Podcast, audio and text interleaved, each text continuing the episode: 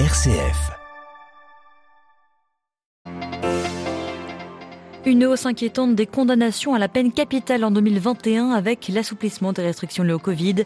C'est ce que note Amnesty International dans son bilan annuel. L'ONG relève des dégradations en Iran, en Arabie Saoudite et en Birmanie. Une loi pour abolir la limite d'âge pour s'engager dans l'armée en Russie. Le dossier était à l'ordre du jour à la Douma ce mardi et ce en pleine offensive russe en Ukraine. Et puis enfin, la République centrafricaine retrouve peu à peu le calme, mais l'aide humanitaire et surtout alimentaire n'est pas à la hauteur des besoins. Nous verrons ce qu'il en est avec le cardinal Zapalenga, l'archevêque de Bangui, dans notre dossier. Radio Vatican, le journal, Marie Duhamel. Bonsoir à tous. La peine capitale jugée inadmissible par le pape François qui inscrivait il y a quatre ans maintenant dans le catéchisme de l'Église catholique une opposition catégorique à toute condamnation à mort, poussant même l'Église à s'engager pour obtenir son abolition. Or, selon le rapport annuel d'Amnesty International publié aujourd'hui, les exécutions sont reparties à la hausse en 2021. 579 exécutions dans 18 pays. L'Organisation de défense des droits de l'homme tempère cependant cette augmentation de 20%, constatée notamment en Iran, en Arabie Saoudite, en Birmanie, intervient dans un contexte de baisse depuis 2010 avec un continent qui enregistre des progrès, l'Afrique. C'est ce que nous explique Anne Denis, elle est responsable de la commission peine de mort d'Amnesty France le continent africain, c'est un continent qui voit euh, des progrès régulièrement chaque année. Euh, en 2021, la Sierra Leone a signé, a ratifié les, documents pour l'abolition. En République centrafricaine, il y a justement des discussions sur euh, euh, un projet de loi d'abolition de la peine de mort pour tous les crimes. on voit aussi des progrès au Ghana, où c'était aussi en, discussion.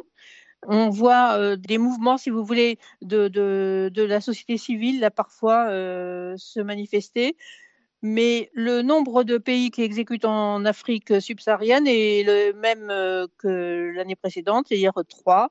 Euh, s'il y a eu une augmentation, c'est la Somalie et le Sud-Soudan. Ce qui est plus inquiétant, c'est le nombre de, condamnations à mort, mais euh, qui est en croissance. Mais néanmoins, on sait que sur le continent subsaharien, il y a une volonté d'aller vers l'abolition de la part de plusieurs États. Des propos recueillis par Jean-Charles Puzelu. Précisons que ce rapport ne tient pas compte de la Corée du Nord, du Vietnam et de la Chine, pays qui ne communiquent pas sur le sujet.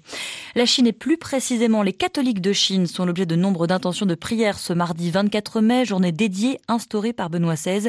Dimanche, François leur avait réaffirmé sa proximité spirituelle, l'affirmant de s'informer sur la vie et les problèmes souvent compliqués, a-t-il dit, des fidèles et de leurs pasteurs. L'un d'eux, le cardinal Zen, l'évêque émérite de Hong Kong, 90 ans, a comparu en justice aujourd'hui il a été inculpé pour ne pas avoir correctement enregistré un fonds d'aide aux manifestants pro-démocratie de Hong Kong. Michel Bachelet, la chef de l'ONU pour les droits de l'homme, est arrivé dans le Xinjiang, en Chine. L'idée est d'évaluer la manière dont Pékin traite la minorité musulmane turcophone qui y vit. Selon plusieurs études, un million de Ouïghours seraient internés dans des camps de redressement, ce que dément Pékin. La visite très attendue, mais à huis clos. Une bulle sanitaire a été mise en place autour de la délégation onusienne pour cause de pandémie. Comment booster sa croissance malgré des dizaines de villes confinées en raison du Covid, notamment Shanghai. La Chine présentait aujourd'hui une série de mesures, des crédits d'impôt, des facilités d'emprunt pour les PME, sans convaincre apparemment les bourses chinoises ont clôturé dans le rouge. La Chine qui est dans le collimateur du Quad, ce groupe informel qui regroupe les États-Unis, le Japon, l'Inde et l'Australie, a rappelé à l'issue d'un sommet aujourd'hui à Tokyo que le statu quo dans la zone Asie-Pacifique ne pouvait être changé par la force. Une allusion claire aux prétentions de Pékin sur Taïwan. Ce matin, des bombardiers chinois et russes ont volé ensemble à proximité euh, du Japon. Un balai incessant d'avions de combat anime l'immense piste d'atterrissage du porte-avions américain USS Harry Truman au nord de la ville libyenne de Benghazi. Jusqu'au 31 mai, l'OTAN effectue en effet une démonstration de force en Méditerranée orientale, une opération planifiée bien avant l'invasion russe en Ukraine, assurait un membre de la Royal Navy. 90e jour de guerre en Ukraine, aujourd'hui en pleine opération spéciale, le Parlement russe envisage aujourd'hui de repousser la limite d'âge permettant de s'engager dans l'armée sur une base volontaire. L'objectif est d'attirer des spécialistes dans des domaines civils, les communications, la maintenance ou encore le soutien médical. À Moscou, Jean-Didier Revoin. L'armée russe a besoin d'hommes, c'est ainsi qu'on peut comprendre le projet de loi qui sera discuté demain par la Douma. Dans la note d'explication, les auteurs de cette modification législative voudraient autoriser les hommes de plus de 40 ans à conclure un premier contrat avec l'armée. À leurs yeux, cette mesure est nécessaire pour attirer des spécialistes, en clair, des hommes expérimentés dans des domaines proches d'activités civiles, pour une activité contractuelle dans l'armée russe.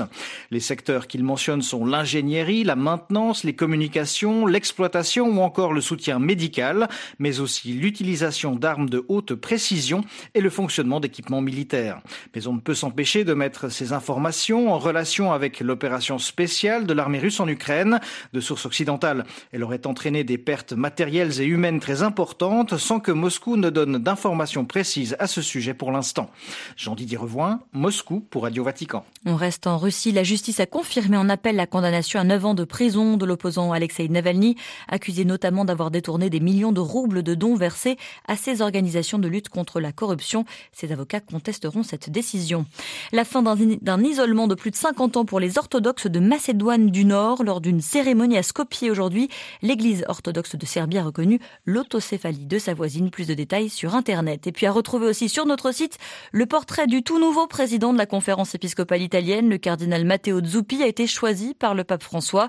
66 ans, archevêque de Bologne, il est un membre historique de la communauté de Sant'Egidio, très engagé dans la pastorale des jeunes, mais aussi envers les chômeurs ou les migrants. Il a été élu pour un mandat de 5 ans.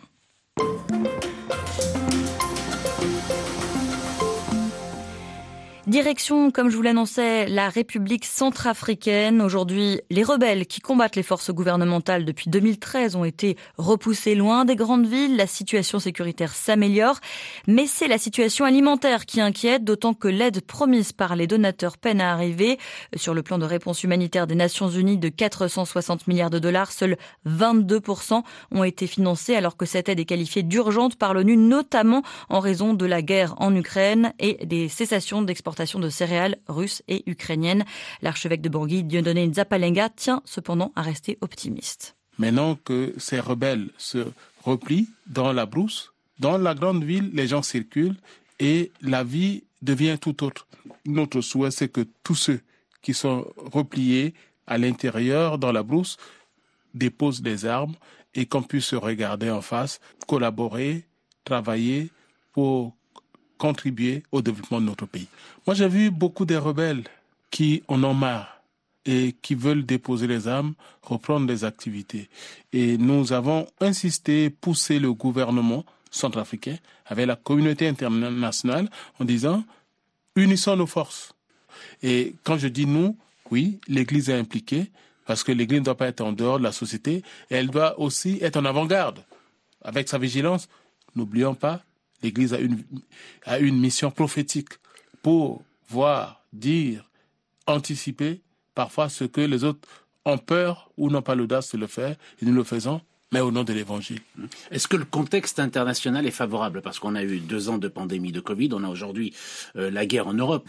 Quel est l'impact précisément de la pandémie, de la guerre en Ukraine sur euh, la sécurité alimentaire de la population centrafricaine? Le contexte international n'est pas propice. Mais est-ce que nous allons attendre que le contexte change pour que nous, nous puissions aussi goûter au bonheur, au développement? Ou bien aujourd'hui, nous pouvons aussi prendre notre destin en main sans attendre toujours qu'on nous donne toujours les choses.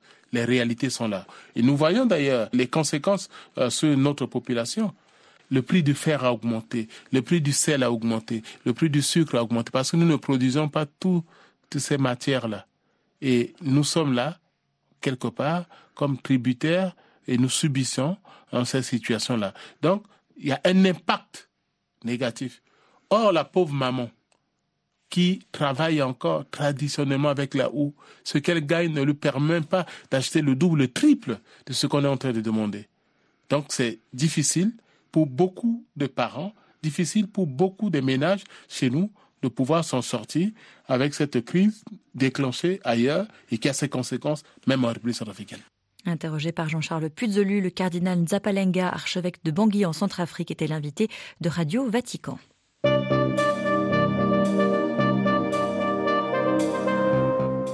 C'est la fin de ce journal. Merci de l'avoir suivi. Merci de votre fidélité. L'actualité du monde et bien sûr de l'Église dans le monde revient demain matin à 8h30 heure de Rome. D'ici là, eh bien, je vous souhaite à toutes et à tous une excellente soirée.